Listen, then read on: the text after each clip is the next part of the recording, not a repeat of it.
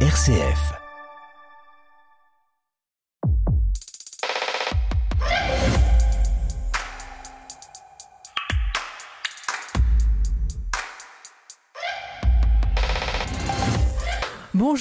Et bienvenue dans Effervescence, le magazine de l'étonnement culturel. Le mois de septembre est là et c'est le temps de la rentrée. Alors il y a une spécificité française, hein, c'est de conjuguer ce temps de la rentrée évidemment avec la jeunesse et l'école, mais aussi avec le petit monde des livres. Nous reviendrons donc sur cette rentrée littéraire avec une question pourquoi tant de livres Des livres dans cette émission, il y en aura, mais pas que.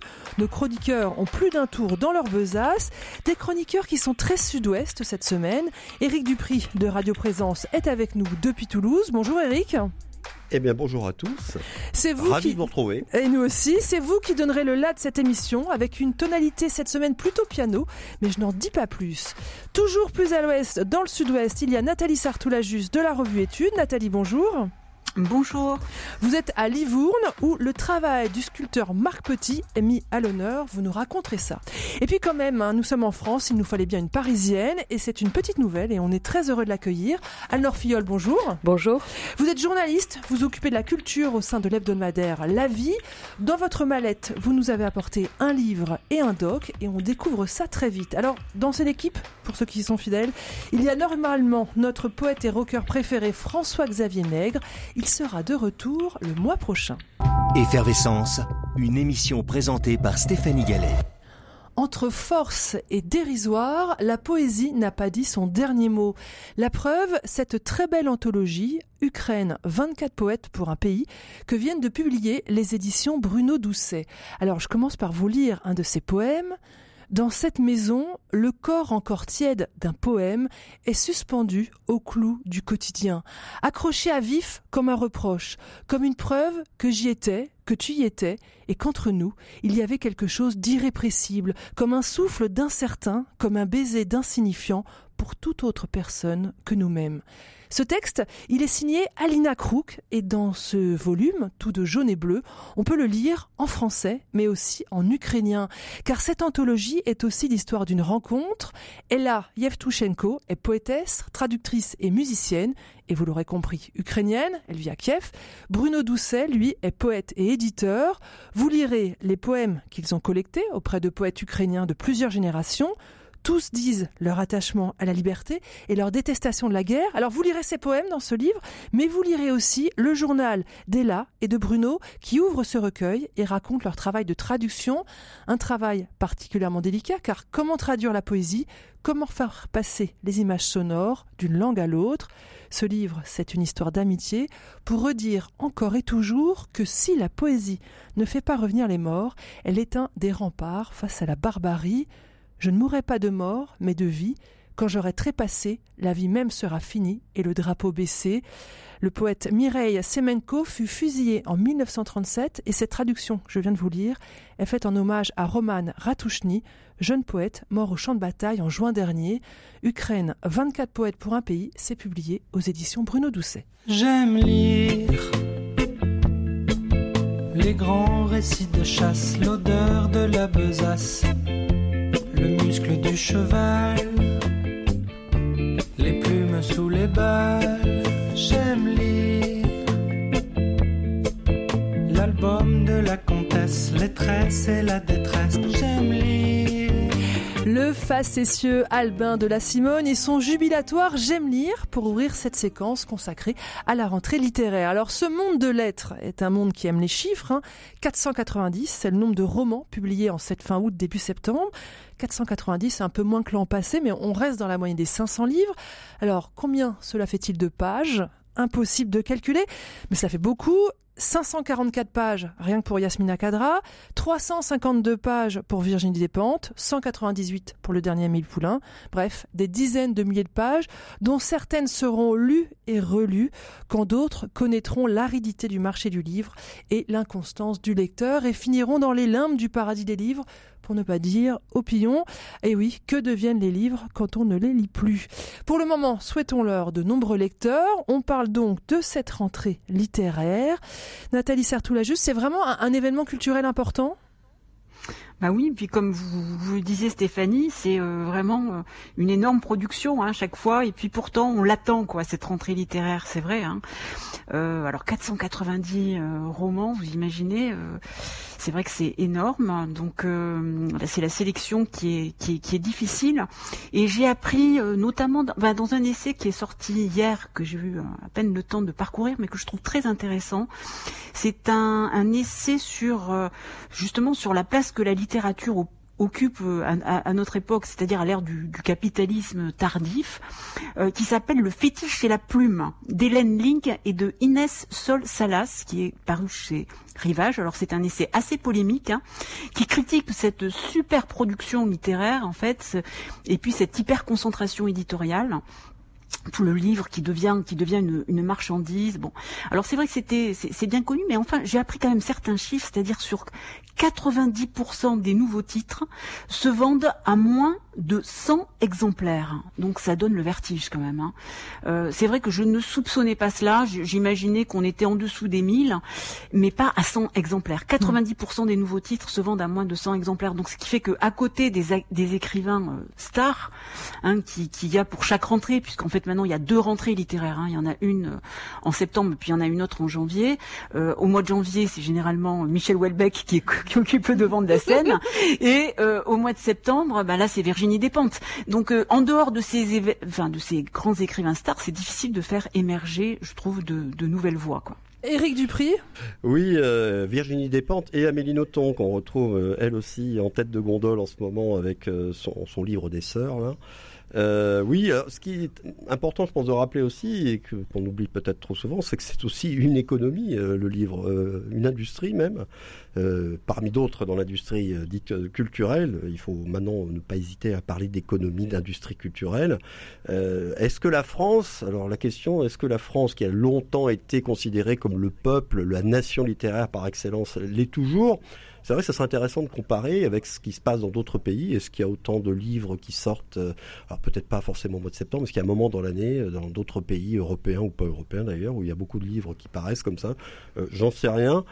toujours est-il effectivement que ce chiffre de 90% des livres parus euh, qui ne sont achetés qu'à même pas 100 exemplaires, euh, ça donne à réfléchir. On a toujours les, ces espèces de blockbusters littéraires là, euh, et quand sort le Dépente, quand sort le Welbeck, quand sort le Noton, bah, on sait que derrière il va y avoir les invitations. Comme par hasard, Trapnard reprend la grande librairie de Bunel.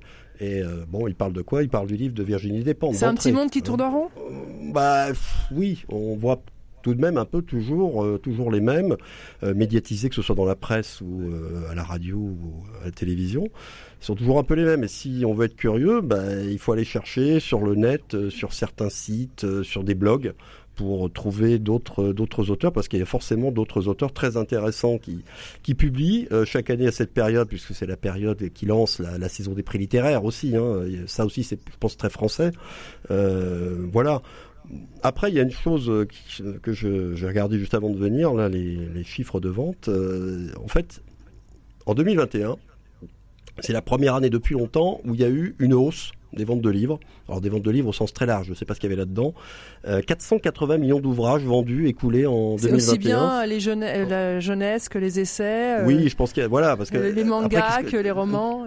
De quoi parle-t-on? Là, on parle des romans, de ce qu'on appelle le roman de rentrée. Les 490 ouvrages, ce sont des romans, euh, la plupart, je, suppose. Hein. Donc voilà, on se positionne pour les prix littéraires des plus connus au moins connus, parce qu'il n'y a pas que le Goncourt, le Renaudot ou le ou le Féminin. voilà, bon, 480 millions. Alors il semble que la pandémie, quand même, ait laissé quelques traces, de bonnes traces, diront ceux qui, qui se réjouissent de voir que le, de nouveau le, le, marché du livre euh, se redéveloppe. Euh, les gens sont revenus, semble-t-il, à la lecture à ce moment-là, et ils sont restés. Bon, maintenant la question c'est, il y a quoi là-dedans? Il y a des hmm. bandes dessinées, il y a de quoi, de quoi parle-t-on? Je dois faire acte de contrition. La semaine dernière, dans cette même émission, nous avons parlé euh, du livre de Virginie Despentes. Je renvoie aussi à l'émission littéraire de Christophe Héning, euh, au pied de la lettre, dans lequel il reçoit de nombreux auteurs de cette rentrée littéraire, et pas que les plus connus. On peut aussi aller découvrir de, jeunes auteurs méconnus. Et, on en parlera dans quelques instants. Anne-Laure Filleul, à quoi ça sert de sortir autant de livres? Ah, très bonne question. À quoi ça sert? Je ne sais pas. Euh, peut-être euh, solliciter, euh, donner envie. Mais moi, ce que, ce que je, je, je, il me semble qu'en fait, la rentrée littéraire du mois de septembre, c'est la course au prix littéraire. Donc ça veut dire quoi? Ça veut dire que les éditeurs donnent leur chance à énormément d'auteurs et peut-être trop parce que euh, j'abonde dans le sens euh, d'Eric. Il y a beaucoup d'auteurs euh, qui ne sont pas des têtes d'affiche et qui sont extraordinairement talentueux et qui passent à la trappe parce que dans les médias, enfin tout ça c'est lié, on va voir les, les dix têtes d'affiche qui vont ressortir partout. Donc en fait, je pense qu'il y a trop de livres qui sortent. 490 cette année, c'est moins que les années précédentes, mais c'est encore énorme. Et trop de livres qui passent à la trappe et donc un manque je vais employer un terme un peu à la mode, un manque de sobriété, géré de la part des éditeurs, et sobriété au sens euh, très large. Euh, Est-ce que ça nous dit quelque chose de, de l'ère du temps, cette rentrée littéraire? Parce qu'on essaye à chaque fois de, décortiquer les, différentes thématiques qui peuvent, surgir. Alors, on parle pas encore tellement de, de la guerre en Ukraine, mais je crois que l'écologie est très présente. Puis la question du genre aussi, euh, Anne-Laure Fiol. Euh, oui, mais en fait, je dirais que le livre euh, est toujours symptomatique d'une société. Et euh, c'est pas propre, enfin, je, je, je, je, ne sais pas, mais il me semble pas que ce soit propre à, à septembre 2022. Euh, je pense que le livre en général euh, et le roman, d'autant plus peut-être, est symptomatique des mots, des interrogations d'une société et prophétise parfois aussi certaines choses. Et cette année, c'est vrai que le féminisme, l'écologie, la famille aussi, je vais en parler tout à l'heure, c'est un de mes coups de cœur. Euh, sont, euh, sont prégnants et euh, disent quelque chose. Et en ça, on a besoin, on a besoin des auteurs. Nathalie oui, c'est vrai qu'il y, y, a pas mal de romans d'anticipation ou des, des, des dystopies. Euh, euh, bon, on parle beaucoup du, du, livre de Laurent Godet, Chien 51, hein, qui se passe dans une ville imaginaire un peu effrayante. Et c'est vrai que la frontière est de plus en plus poreuse finalement entre le présent et le futur. Hein. On, euh, il y a eu probablement l'électrochoc de la pandémie euh, qui a mis le monde à l'arrêt, ce qui était quand même complètement impensable. Euh, des incendies de plus en plus dévastateurs aussi tout près de chez nous. Hein tout près de chez, chez moi, si je puis dire, en Gironde. Euh, et euh, ce, ce, ce, futur un peu effrayant euh, se, se, se, rapproche. Et ça, la, la littérature est, est, est, quand même, euh, c'est vrai, imprégnée, je trouve, euh, peut-être assez sombre, hein, mais imprégnée de cette atmosphère un peu de, de, de fin de monde à la, à, la, à la, Blade Runner. On retrouve ça dans bon, des dystopies vraiment assez, de manière assez importante. Et puis l'importance de l'écologie, alors pas simplement hein, sur sous l'angle de la peur, euh, ce que j'observe aussi, c'est qu'il y a pas mal de euh, d'ouvrages, de, de, enfin que les, les, les auteurs qui s'ancrent de plus en plus dans un territoire, avec une attention de plus en plus importante au lieu de vie euh, qui ne sont pas simplement des toiles de fond, mais qui deviennent euh, vraiment des euh, de moteur, le moteur de l'action. Je pense au roman de Claudie Unsinger, qui est une qui vit dans la forêt des Vosges. Euh, moi, elle m'avait ébloui déjà avec son livre sur les grands cerfs, hein, cette manière de parler de cette de ce massif des Vosges. Et là, elle revient encore avec un chien à ma table. Euh, mais je pense, voilà, enfin, j'associe de plus en plus certains écrivains à, à, à certains à certains lieux. Je pense à Nicolas Mathieu, hein, qui avait eu le, Goncourt en 2018 pour nos enfants après eux, un, ouvrage que j'avais adoré, là, qui se passe en Lorraine et qui, qui est revenu pendant l'année avec Connemara, toujours pour parler d'Épinal. Euh, Marie-Hélène Lafont pour C'est le Cantal. Alors, sans faire de la littérature régionaliste, euh, j'observe en fait l'importance de l'ancrage de leur littérature dans un lieu, dans une région. Alors, est-ce qu'il faut y voir un repli euh, ou bien euh, peut-être que ces, euh, ces territoires qui, qui, avaient été pendant longtemps abandonnés sont peut-être aussi des, des lieux de, de résilience possible aujourd'hui. Mmh. Voilà, en tout cas sur le plan de l'imaginaire, j'observe une revanche de la province sur la capitale. Et Éric Dupri, c'est vrai qu'on a eu un, un... un peu ouais. ouais. de la pandémie aussi, c'est un petit peu parce que les gens ont redécouvert à oui. ce moment-là euh, la campagne de France, la province. Exactement. Bon, concernant euh, Marie-Hélène Lafont, qui était un excellent auteur, euh, certes il y a l'ancrage dans le Cantal, mais elle enseigne à Paris hein, depuis longtemps. Oui, oui. Donc elle navigue entre les deux régions où il y a encore sa famille, dans un coin que je connais bien pour en avoir parlé avec elle, qui est vraiment un coin paumé. et oui, effectivement, il y, a, il y a ce retour, on voit ça, et je pense qu'il y a sans doute un appétit aussi de, des lecteurs pour ce genre de littérature, ce genre d'auteurs qui ont gardé cet ancrage un peu provincial. Euh, Nathalie qui habite près de Bordeaux, ça, renvoie un peu au roman de, François Mauriac, par exemple, hein, et à d'autres. Oui. oui, effectivement, on, voit ce, mouvement-là. Alors, il y a une chose dont on n'a pas parlé, on a parlé dans les peurs environnementales, la pandémie, les peurs des épidémies, mais aussi le retour de la guerre en Europe. Mm. Ça, c'était pas forcément prévu non plus, avec cette, cette espèce de paradoxe de la peur d'une guerre qui pourrait monter jusqu'à bah, l'utilisation d'armes nucléaires, et à contrario, le fait qu'on dit ah on s'est désengagé du nucléaire en France, regardez dans quelle panade on est maintenant, on va plus avoir d'électricité. Euh, tout ça, je pense, c'est extrêmement inspirant pour nos auteurs, et c'est tout à fait normal. La littérature, qu'on le veuille ou non, absorbe toujours les ondes de son temps. Ça a toujours été comme ça. Anne-Laure Filleul, euh, lire des romans, ça peut aider à, comprendre le monde dans lequel on vit, ça peut aider à vivre? Ah mais j'en suis j'en convaincue et le roman encore plus que l'essai. Euh, le roman euh, permet, je crois que c'est Fickenkraut qui disait ça, euh, de permet à, l'émotion d'être incarnée, d'incarner l'émotion, euh, de ne pas être dans l'idéologie. Le, roman permet peut-être de catharsiser certaines choses, mais permet de comprendre le monde dans sa subtilité, dans sa subtilité pardon, et dans la pluralité de points de vue. Et en ça, je pense que c'est un genre littéraire dont on a absolument euh, besoin pour comprendre et peut-être aussi parfois pour s'apaiser. Éric Dupri, ça aide à vivre de lire des romans? Ah, euh, j'en suis persuadé, la lecture de manière générale, euh, n'oublions pas les vertus consolatrices aussi de, la lecture. Mais si vous me permettez, euh, vous allez rigoler parce que vous avez rigolé avant qu'on commence l'émission. Je, vais parler de Michel Houellebecq, Michel Houellebecq, pas pour parler, non, pas pour parler de ses romans, ni de, ses livres, de ses essais, peu importe. Non, il a donné récemment une conférence. il a été reçu docteur, il a été fait docteur honoris causa à l'université Corredena, c'est en Sicile, et il a donné donc, euh, il a été reçu, donc il a évidemment il a prononcé un, discours, conférence. On en trouvait la, recension complète dans le Figaro assez récemment. Et justement, il parle de ça, de, la littérature. À quoi ça sert? Il dit bien, la littérature ne contribue nullement à l'augmentation des connaissances, pas davantage au progrès moral humain. Ça, c'est Welbeck, on le reconnaît bien. Mais elle contribue de manière significative au bien-être humain, et cela d'une manière à laquelle ne peut prétendre aucun art. Et ce qu'il explique, c'est que l'homme, pour lui, c'est pas pas vraiment la mort qui lui fait peur. Ce qui lui fait peur, c'est la souffrance. L'homme a peur de souffrir parce que les sources de souffrance, notre corps, toutes les zones de notre corps nous en donnent, plus que des sources de plaisir. Je cite encore Welbeck. Et il prend un exemple. Il rappelle qu'à la Révolution française, surtout au moment de la Terreur, on coupait les têtes euh, en file indienne. Euh, les gens, avant de monter à l'échafaud, en attendant leur tour, beaucoup lisaient. Beaucoup lisaient. La vertu consolatrice. Euh, au moment de monter sur l'échafaud, ce, qui a été constaté, c'est qu'à l'époque, les livres avaient des signets, tous les livres avaient des signets. Ils mettaient le signet à la page qu'ils étaient en train de lire. Autrement dit, ils avaient complètement oublié ce qui les attendait. Hmm. Étonnant. Quel autre art, effectivement, peut procurer de telles sensations durables? Aucun autre. Et le roman, évidemment, en particulier. Nathalie Sartoula, juste un dernier mot sur euh, le plaisir de lire, le bonheur de lire, et donc le bonheur ben, de cette rentrée littéraire et de cette profusion de romans. Alors Eric euh, parlait de, de, son de son auteur fétiche, hein, euh, Welbeck. Euh, moi, j'aurais une oh, autre source d'inspiration. Non, non, non, je, je... je, je terminerai sur une autre source d'inspiration euh, sur un, sur Nancy Houston en fait, qui dit que qui dit que l'homme est une espèce enfin fabulatrice, c'est-à-dire que l'homme a besoin de raconter des histoires. Et je pense qu'il aura toujours besoin d'histoire pour effectivement pour se raconter que le roman est un excellent support en fait hein, pour euh, pour conter une histoire.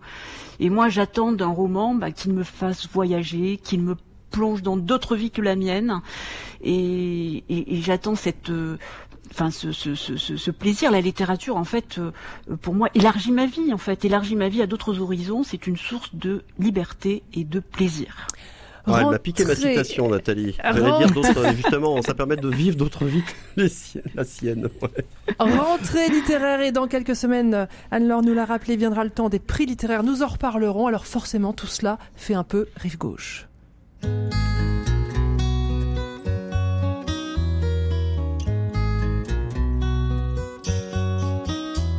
Les chansons de Prévert me reviennent de tous les souffleurs de verre laine du vieux ferré, les cris, la tempête. Boris vient, ça s'écrit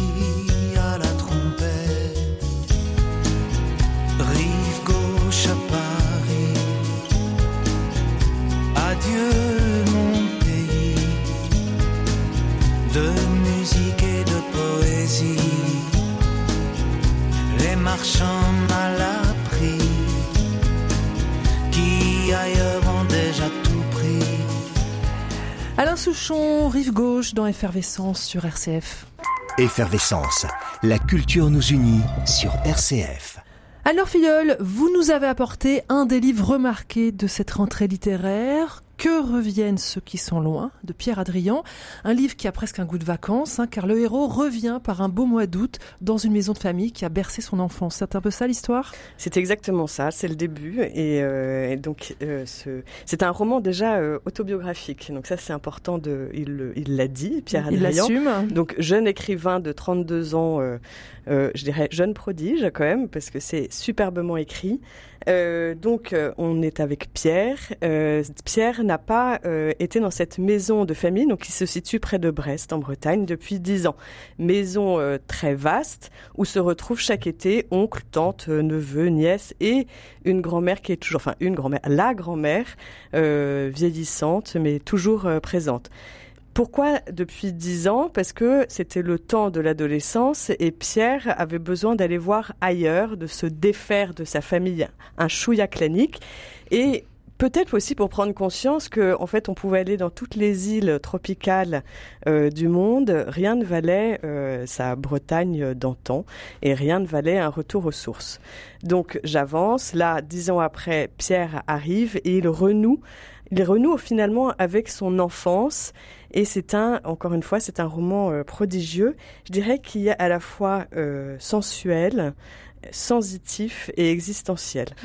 Alors sensuel parce que euh, Pierre Adrian a ce talent pour nous faire euh, goûter, pour nous faire sentir, pour euh, nous faire partager euh, tout ce qu'il découvre, pour euh, pour nous faire goûter même aux galottes bretonnes, pour nous faire sentir l'embrun, pour nous faire redécouvrir le papier peint complètement défriché des, des dortoirs à l'étage. Et donc vraiment c'est vraiment la, la chronique estivale des retrouvailles avec une maison de famille, avec ses beaux et ses et ses enfin non ses bons et ses moins bons côtés. Euh, et je, aussi, je disais existentiel parce que derrière ça, en filigrane, il y a toute une, toute une réflexion sur le temps qui passe. Et on perçoit chez Pierre Adrian une angoisse, mais finalement assez euh, banale et, partagée par, euh, par tout le monde, une angoisse de la mort et du temps qui passe. Et cette maison euh, incarne un paradoxe, c'est-à-dire qu'elle incarne une stabilité, une sécurité, parce que les meubles, ils ne bougent pas, parce que les cousins, les cousines et les oncles et tantes, ils reviennent toujours, donc c'est l'éternel retour, il y a une espèce de stabilité, les rituels sont bien ancrés, tout ça c'est très très orchestré. Et paradoxe parce qu'en même temps, eh ben, euh, les visages euh, commencent à porter des rides. Les petits cousins qui allaient euh, à la plage faire des châteaux. Ils ont passé l'âge de faire des ont, châteaux. bah, maintenant, ils ont passé l'âge d'aller aux fêtes du village pour s'enivrer, pour danser. Et, eh ben, cette chère grand-mère commence à être un peu ailleurs. Et surtout, et je terminerai par là, c'est que Pierre Adrian dit à très juste titre que le mois d'août, finalement, pour être euh, la symbolique de l'existence, c'est-à-dire que le 3 août n'est pas le 23 août. Le temps passe, les marées ne sont pas les mêmes, le coucher de soleil n'est pas à la même heure. Et Pierre Adrian, dans toute son angoisse du temps qui passe, finalement, en recouvrant, en retrouvant euh, son enfance, parce qu'il a passé tous ses étés là-bas, eh ben, je dirais que c'est mon interprétation, mais il retrouve un peu une, un goût d'éternité, parce que, en fait, un goût propre à l'enfance qui sait profiter du présent. Voilà, Pierre Adrian, on a dit c'est un jeune écrivain 31 ans, hein, mais euh, déjà sous son troisième roman, à chaque fois une grande reconnaissance. Que reviennent ceux qui sont loin, c'est signé donc Pierre Adrian et c'est publié dans la collection La Blanche chez Gallimard. Alors le week-end dernier, on reste en Normandie, hein, se tenait le 48e euh, la 48e édition du Festival de cinéma américain de Deauville. Pour l'ouverture, le pianiste français Alexandre Tarot est venu sur scène interpréter des morceaux choisis parmi les bandes originales de grands standards du cinéma américain, Un été 42, La La Land ou encore La liste de Schindler.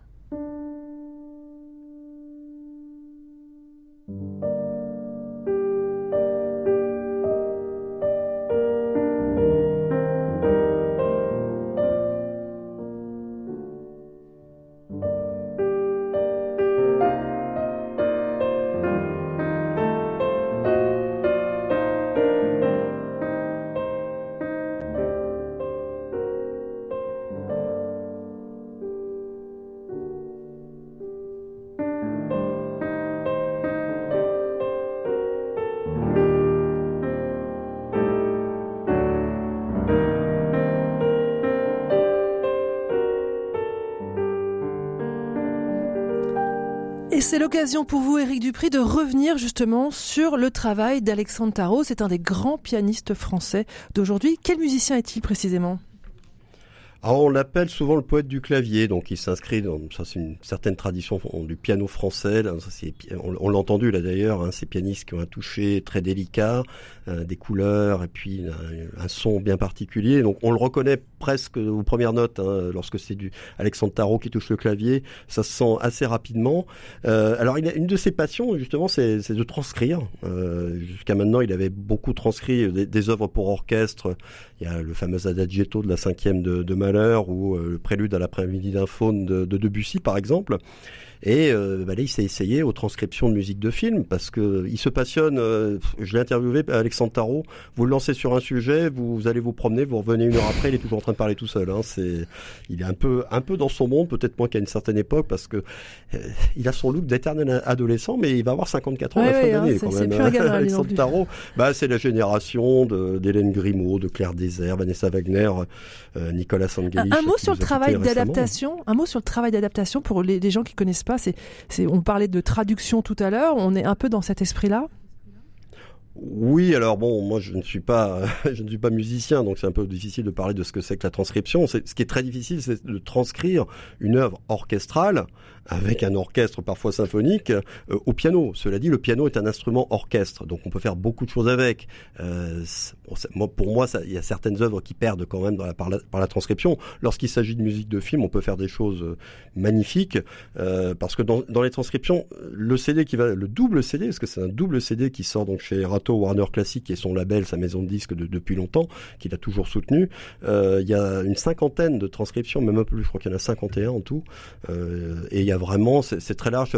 Il y a la musique des valseuses, il y a India Song, qui est, qui est une chanson, comme le nom l'indique. Hein, le, euh, texte de Marguerite Duras mm. et euh, musique de Carlos D'Alessio.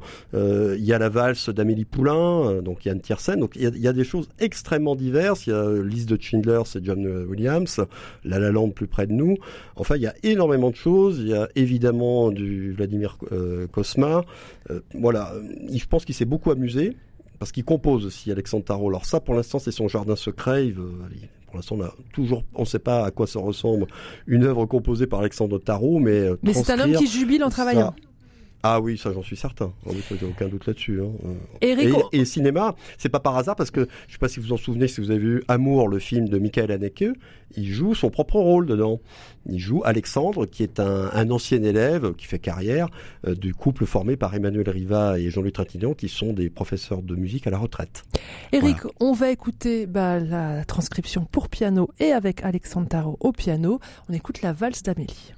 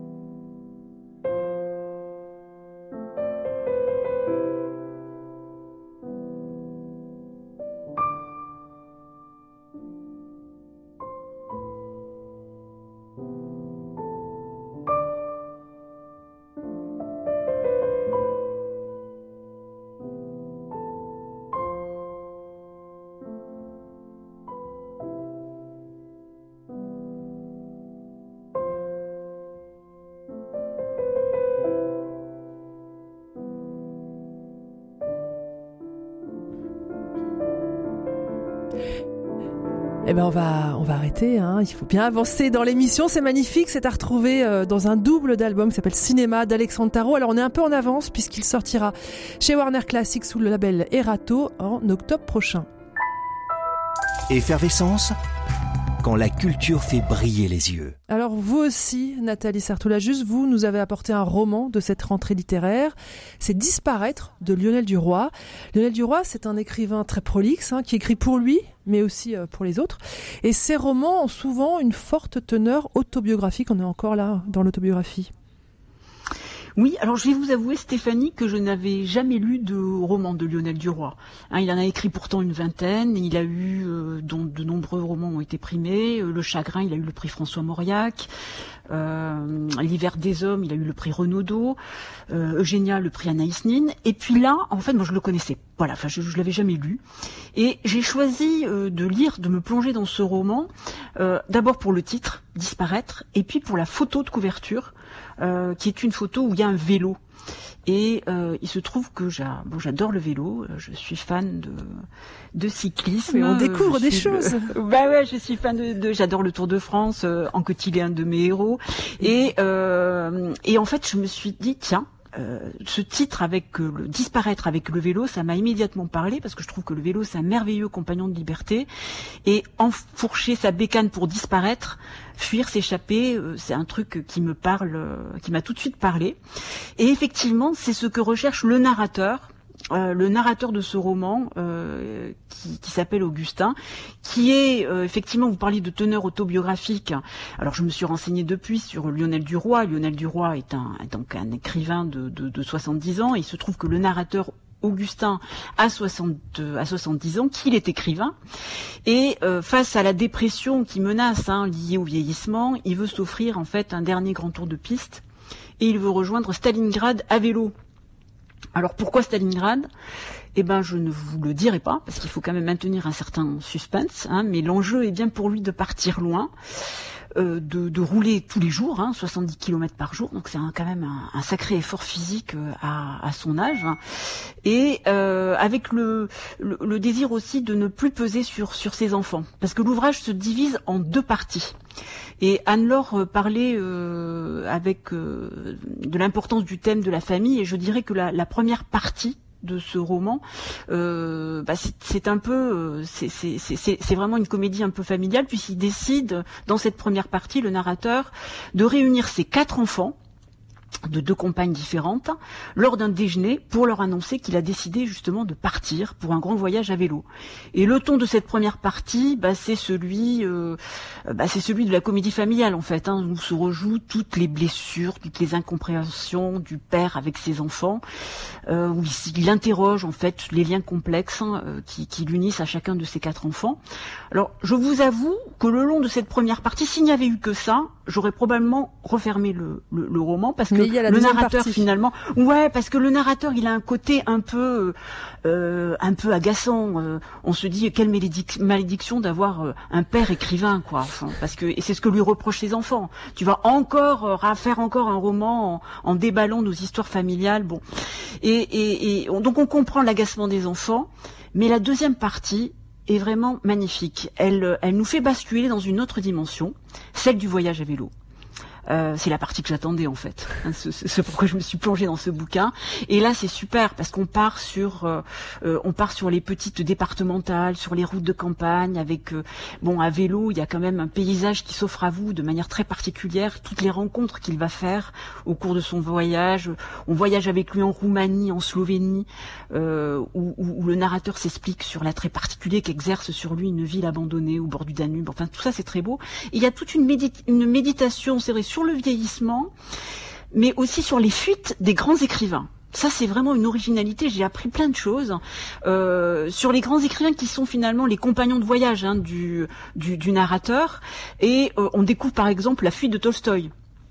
Tolstoï, avant de mourir, a décidé de fuir. Hein, il voulait pas mourir à côté de sa femme. Euh, il a décidé de fuir euh, pendant quelques, enfin, des, dernières semaines de vie. Hein. Et donc, et, notre narrateur s'interroge finalement au fond, qu'est-ce que qu'est-ce qu'on cherche dans cette fuite? Est-ce que c'est euh, une confrontation solitaire avec sa propre mort? Est-ce qu'on veut vivre encore intensément jusqu'au bout? Bon, voilà, il y a toute cette, cette, cette, réflexion très belle. Il y a aussi une, très belle méditation sur la paternité. Nathalie, Nathalie on, va l'écouter, Lionel Duroy, et puis je vous redonne, mais après, rapidement, la parole juste après, d'accord? D'accord, super. C'est toujours ce, ce, duel, en fait, entre euh, le bon moment euh, pour mourir et encore un dernier livre pour la route, quoi. Et je suis content, j'ai encore fait ce livre-là. Et je vais peut-être encore avoir le temps d'en faire quelques-uns, je ne sais pas. Voilà, c'est ça l'histoire de disparaître. Nathalie, vous êtes d'accord? Eh ben, écoutez, oui, on ne peut plus, je suis un ne peu plus d'accord, parce que je pense que c'est ça en fait, hein, le, le cœur du livre, hein. et c'est ce qui fait sa beauté. C'est-à-dire qu'en dépit même du titre disparaître, c'est un livre sur la jubilation d'exister, d'être enfin soi, tout seul, comme on est sur son vélo. Hein. c'est la joie que partage peut-être le, le cycliste euh, avec l'écrivain. Hein, la, joie d'être enfin soi tout seul.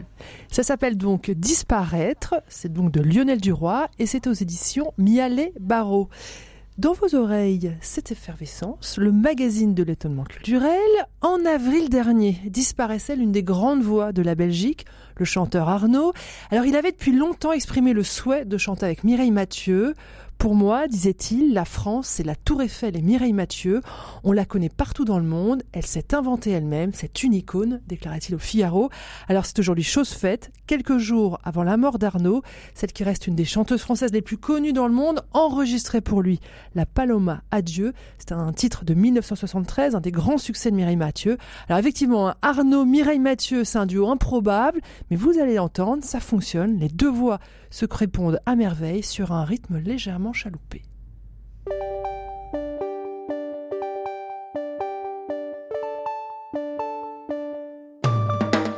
Le soir, nous chantions quand j'étais enfant. Le soir, de bateau perdu qui tourne l'oiseau blanc. Jour, le bateau s'en va, toi, vers l'océan. Et celle, le cœur plein d'amour, une fille attend.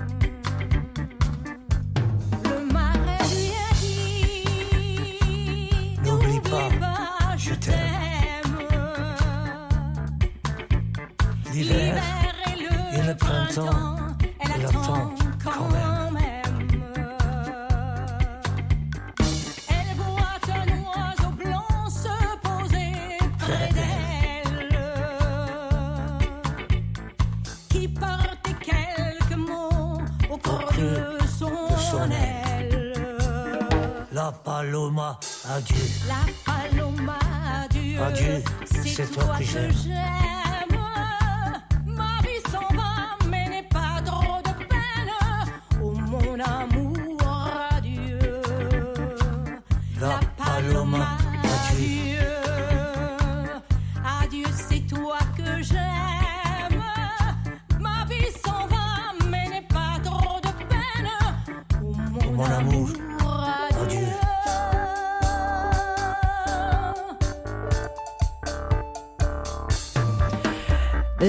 Paloma, adieu, Arnaud, Mireille, Mathieu. On, me dit que c'est carrément du reggae hein, quand même. Voilà, un premier titre donc pour annoncer un album posthume à venir du chanteur Arnaud. Effervescence, Stéphanie Gallet. Alors, vous avez vu pour nous La vie devant nous j'ai écrit La vie devant soi, mais non, c'est La vie devant nous. Un documentaire édifiant sur ces travailleurs maghrébins qu'on est allé chercher au bled pour travailler dans nos usines. C'était dans les années 60-70. Alors à l'origine de tout ça, et c'est ce qui ouvre ce documentaire qu'on peut voir actuellement sur Arte, c'est Félix Mora. Qui est cet homme, Félix Mora? Ben Félix Mora, effectivement, qui est à l'origine de tout ça, est un ancien militaire français, fin connaisseur du Maroc, et euh, on le missionne pour aller euh, chercher de la main d'œuvre euh, robuste et euh, motivée. Donc il va aller sillonner le Maroc, faire des grandes campagnes de recrutement et chose étonnante, nous avec notre regard d'aujourd'hui, c'est que les Marocains affluent, c'est-à-dire ils veulent aller travailler dans les mines en France. Donc c'est dans le nord de la France et en Alsace. Et en tout, il y en aura plus de 80 000 qui répondront à l'appel. Et euh, ce documentaire est, je dirais, est impressionnant, édifiant et euh, nous fait réfléchir et, extrêmement bien documenté. J'ai été d'ailleurs très étonnée euh, qu'il y ait Je crois qu'à la base, il y a une enquête d'Ariane Chemin à la base. Exactement, paru dans paru dans Le Monde. C'est c'est elle qui a raconté cette, cette histoire en fait, cette, voilà ce qui fait aussi l'histoire de France. Et euh, donc là, on est dans les années 60-70 et le, ce documentaire montre, il y a même des, des images. J'étais étonnée qu'il y ait autant d'images et de vidéos d'archives. Et donc on voit des files d'attente de jeunes Marocains parce qu'ils sont euh, ils sont assez jeunes en fait. Et qu'est-ce qu'ils veulent? C'est gagner de l'argent et l'envoyer après euh, à leur famille à leurs parents. Et euh, moi ce, que, ce qui est notamment euh, interpellant c'est la visite médicale. Et puis après on leur tape sur le, le torse. On les tamponne? On les tamponne. Alors on tape d'abord sur le, le torse pour voir s'ils sont suffisamment forts robustes et alors si on les tamponne euh, enfin si c'est un tampon vert c'est bon ils partent en France Mais le tampon vert, il faut le dire, il est pas sur une carte, il est sur leur sur le torse. Ouais. Sur le torse. Plus un numéro. Donc voilà. Et si euh, si on les tamponne euh, enfin avec une couleur rouge, ça veut dire qu'ils sont pas assez forts, qu'ils ne tiendront pas le coup et donc recalés et Humiliation. humiliation et grosse déception de, de leur part en fait, euh, enfin de la part de ces Marocains. Et donc après on les voit donc c'est un documentaire qui dure à peu près une heure, enfin 52 minutes. On les voit à la mine et on les voit travailler comme des chiens. Et moi c'est aussi ce qui m'a interpellé, c'est que on les voit notamment manger un sandwich des centaines de mètres sous le sol au milieu des mines et euh, ils gardent le sourire avec un sandwich euh, qui euh, qui est plein de charbon d'ailleurs. Euh, certains mourront sur place parce qu'en fait il y a des chutes de charbon, c'est très dangereux, je vous apprends rien.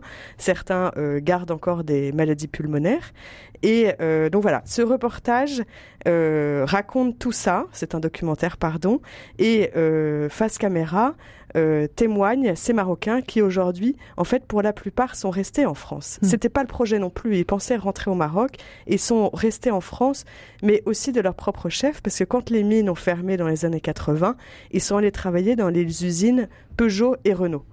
Et euh, que dire à part que c'est un témoignage vibrant de courage, de volonté, et c'est aussi très intéressant de voir le témoignage de ces, des enfants des mineurs. Parce qu'en que- fait, ces, ces hommes ne regrettent rien. Alors, c'est partagé. La plupart, enfin, en tout cas dans ceux qu'on entend, euh, certains ne regrettent rien. Certains disent, oui, c'est vrai, aujourd'hui, on pourrait dire qu'on était traités comme du bétail, mais pour nous, à l'époque, c'était normal. Et certains, quand même, et d'autres sont quand même très amers. Très amers parce qu'ils ont des maladies pulmonaires et, se, et que, voilà, que c'était des conditions qui étaient quand même pas tolérables. Et, euh, oui, et on voit aussi les enfants de ces mineurs et euh, qui, qui regardent avec recul, fierté leur père, et dans le même temps beaucoup de recul. Et j'ai été notamment euh, euh, j'ai interpellé, encore une fois, été très interpellée, euh, un mineur euh, qui a eu six enfants, donc qui euh, se sont complètement intégrés en France, et les six ont eu des parcours universitaires, scolaires brillants.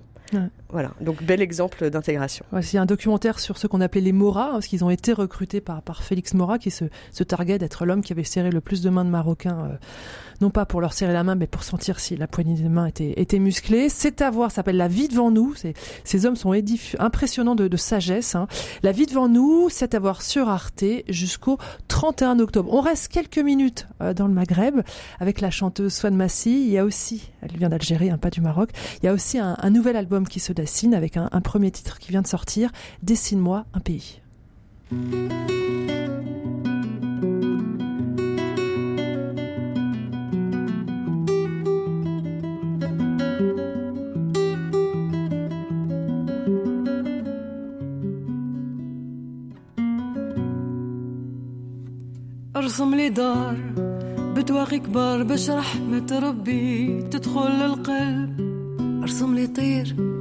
كطير الحر اللي حتى واحد ما كسب. أرسم لي طريق في وسط غابة. شفت الدابة تمشي في الغنم والراعي دايرين بيه ديابة. هدا يغمس وهدا يسلم. البارح شفتك في المنام وبرنص جدي فوق كتفك كل جهة داير بيك الحمام كلمة الحق خارجة من فمك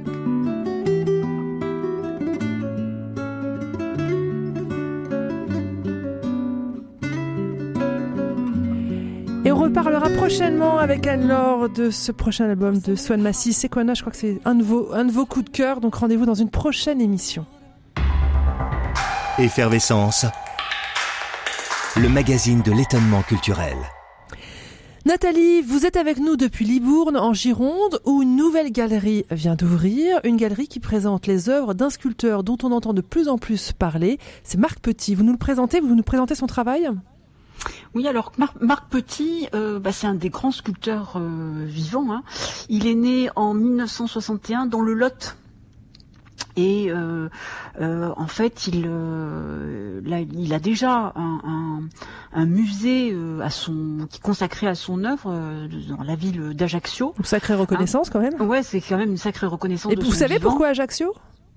Je ne sais pas pourquoi Ajaccio. Non, je ne sais pas pourquoi Ajaccio, parce que c'est vrai qu'il est plutôt, euh, bah, il est plutôt Du continent du, du Lot, hein, ouais, ouais, ouais. Donc je ne sais pas pourquoi, euh, euh, pourquoi, pourquoi Ajaccio. Euh, mais bon, c'est, en tout cas, c'est un, c'est vraiment une, une marque de, de reconnaissance. Hein, et, euh, et c'est vrai que son, son œuvre, enfin, il est, il est, il est considéré quand même, il est euh, une grande considération des, de nombreux co- collectionneurs. Euh, il est souvent, son œuvre est souvent comparée à Giacometti et à Germaine Richier parce que pour la puissance euh, expressive hein, de, de, de ces figures euh, de ces figures humaines, l'humain est vraiment au centre de son travail. Et euh, c'est souvent, si vous voulez, des figures, euh, des figures humaines, euh, bon, un, un peu, un peu décharnées, hein, mais euh, qui, qui n'ont, qui n'ont rien quand même de, de cadavérique. Hein, donc ça peut paraître rude au premier, au premier regard. C'est des, Mais en des fait- statues en bronze. C'est des statues en bronze, ouais. C'est des statues en bronze qui sont souvent, euh, euh, on a du mal à distinguer parfois si c'est des hommes ou des femmes. En tout cas, on distingue très très bien la silhouette humaine, Euh, des silhouettes humaines qui n'ont parfois que la peau et les os, hein, parce que lui, il retranche vraiment la, matière pour gagner en expressivité. Mais elles sont, elles sont bien vivantes, hein, ces figures. On voit qu'elles ont traversé toutes les épreuves de la vie, qu'elles sont certes un peu cabossées, mais elles tiennent, elles ne s'effondrent pas. Et donc, il émane de sa sculpture vraiment une, très très grande force expressive. Alors, il y a deux expositions. Il y en a une, toutes les deux, donc en Gironde. L'une qui a lieu pour les œuvres monumentales euh, dans la cour euh, d'un château, du château de la Rivière, qui est un très beau château, un peu kitsch, hein, mais euh, genre le château de la Belle au Bois dormant. Donc c'est dans la cour du château, un château du XVIe siècle. Donc ça c'est pour son œuvre monumentale et pour euh, sur le sur les hauteurs du front Sadé, hein, donc dans un cadre vraiment magnifique.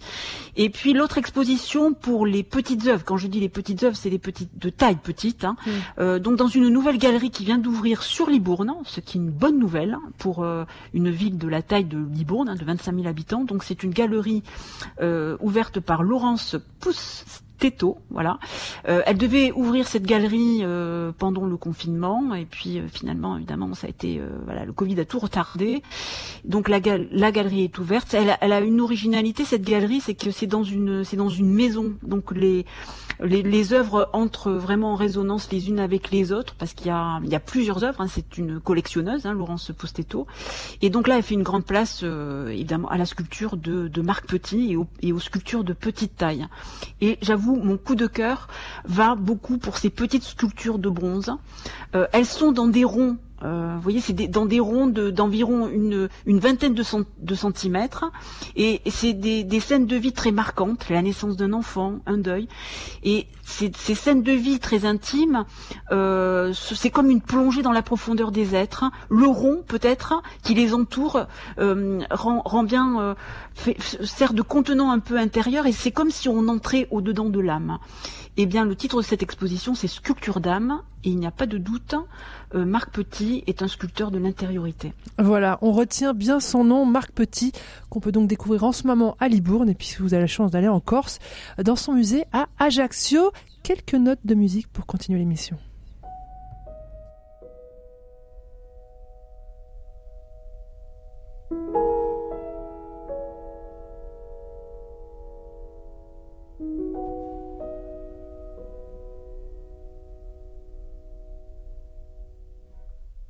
Música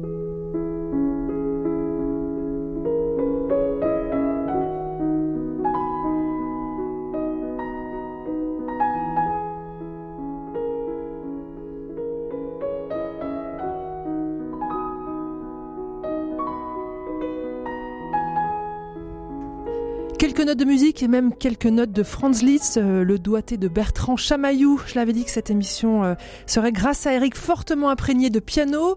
Eric, le festival piano au Jacobin s'ouvre ce vendredi à Toulouse, chez vous. C'est le grand événement culturel de la rentrée. Oui, euh, indéniablement à Toulouse, même dans la région, hein, euh, Festival Piano Jacobin, le 43e euh, festival créé en 1980, quelques mois avant la Roque d'Anteron. Et ça, les fondateurs de Piano Jacobin tiennent toujours à le rappeler. C'est nous qui avons l'antériorité. Il faut savoir, je le dis pour Nathalie, que l'esprit du piano à Bordeaux, c'est la même équipe qui organise le festival. C'est Paul Arnaud Péjouan, le, le directeur artistique. Et voilà, et donc euh, 16 concerts, 16 pianistes du 9 au 30 septembre. Il n'y a pas que du classique, il y a du piano de jazz aussi. Il y aura trois concerts de jazz. Et c'est un festival où sont passées les, les plus grandes légendes du piano euh, du XXe siècle. Même pour certains d'entre eux, euh, je pense à Orchowski qui était venu jouer, je crois, en 90. euh, il avait 98 ans. Donc c'est un pianiste qui avait commencé au 19e siècle. Je sais Wow. pas si vous voyez un peu le truc. Il avait me raconté à l'époque quand il était arrivé, mais Toulouse, c'est pas loin de Carcassonne. Oui, effectivement, c'est à une heure. Ah oui, parce que j'ai joué à Carcassonne. Je suis passé à Toulouse en 1912 pour aller jouer un concert à Carcassonne. Quelqu'un qui vous dit ça en 1990, ça faisait un drôle d'effet, Ouais. vous voyez. Et voilà, donc tous les plus grands, ils sont passés et continuent d'y passer. Cette année, euh, pour parler des grands noms, il y aura Christian Zacharias, euh, pianiste allemand, pianiste et chef d'orchestre. Il y aura Joaquin Achucaro, Et encore Eric, euh, le lieu, c'est le couvent des Jacobins. Vous, vous nous... c'est le couvent des Jacobins, c'est dans le cloître du couvent. Donc c'est un lieu magnifique euh, qui a il y a huit siècles qui vous contemple hein, au couvent des Jacobins. Donc ça, qui avait été la construction a commencé à l'époque euh, où les Dominicains sont arrivés à Toulouse. Saint Dominique était encore en vie d'ailleurs. Et quand la construction a commencé, Saint Dominique vivait à Toulouse. Le futur Saint Dominique vivait à Toulouse. Et donc oui là c'est un lieu splendide euh, avec un, un, un jardin superbe et c'est en plein centre de Toulouse. C'est juste derrière la place du Capitole. On est en plein centre de Toulouse. Ça aussi c'est très rare que vous ayez des cloîtres comme ça en plein centre d'une grande ville. Euh, voilà, et donc euh, 16 concerts, quelques-uns délocalisés autour de Toulouse. Il y en aura un à la Logrin, celui de Bertrand Chamaillou, où il jouera euh, des extraits des années de pèlerinage, comme celui qu'on vient d'écouter. C'était un extrait de, les- des cloches de Genève, la partie la Suisse, hein, des années de pèlerinage de Franz Liszt. Il y aura Nelson Görner, et puis il y aura toute la jeune génération du piano euh, français et international qui va s'y produire. Il y a beaucoup de pianistes qui ont commencé à piano jacobin, encore complètement inconnus pour certains. Bertrand Chamaillou y a donné son premier concert, il avait 15 ans. Euh, Vous Euh, voyez, donc ils font confiance à des jeunes pianistes. Eric, il y a une attention euh, qui est portée cette année. C'est pas propre à, Toulouse, hein, c'est une attention aux artistes féminines, avec entre autres euh, Marie Vermelin, et qui va euh, jouer des pièces d'une compositrice méconnue, c'est Charlotte Sohi. Alors un petit mot sur Charlotte Sohi, qui est-elle? Bah, Charlotte Sohi, euh, je vais vous donner sa, date de naissance et sa date de mort, ça va la resituer un peu. C'est 1887, de 1955 pour sa mort. Donc c'est vraiment une contemporaine des sœurs Boulanger, hein, les fameuses euh, Nadia et Lily Boulanger. Et elle a été l'élève euh, de, bah, de très grands euh, des grands, compositeurs de l'époque, Louis Vierne, Vincent Dindy, euh, Fauré, Ravel, mais Paul Dukas ont joué sa musique. Donc c'est quelqu'un qui a, qui a été célèbre avant-guerre vraiment avant-guerre plutôt.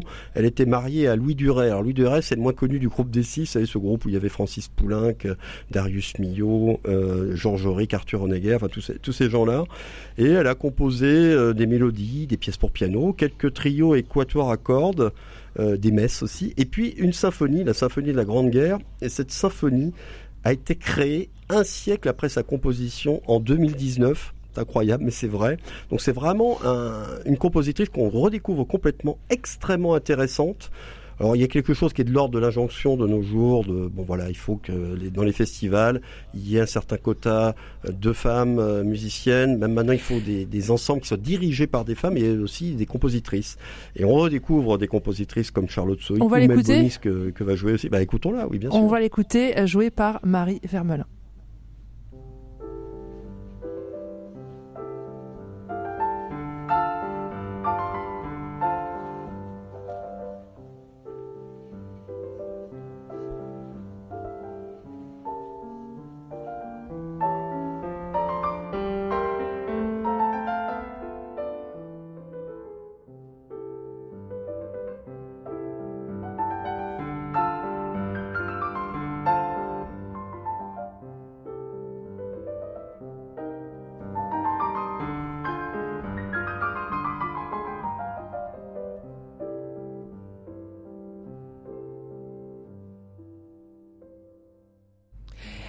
Valse signée Charlotte Sohi avec Marie Vermelin au piano. Marie Vermelin qu'on peut retrouver donc piano au Jacobin, ce festival qui euh, commence ce vendredi à Toulouse. Et bien voilà, c'est la fin de cette émission Effervescence. Merci à vous, chers auditeurs, pour votre fidélité. Merci à Pierre Samanos qui la réalise. Et puis merci à nos chroniqueurs du jour. Anne-Laure Fiol, ça va? Ça s'est bien passé? Euh, Vous reviendrez ah bah, J'en suis sûre. oui. Merci Eric. Eric Dupri et Nathalie Sartou-Lajus. Allez, encore quelques vers pour terminer cette émission. On a commencé en rendant hommage à- au poète ukrainien. Eh ben, on termine avec l'un d'entre eux. Il s'appelle Bodan Ole Orochuk. C'est un jeune poète de la génération Maïdan. Quelques vers pour dire l'espérance. Et puis, la pluie cessera. Nous nous retrouverons sous les étoiles comme si de rien n'était.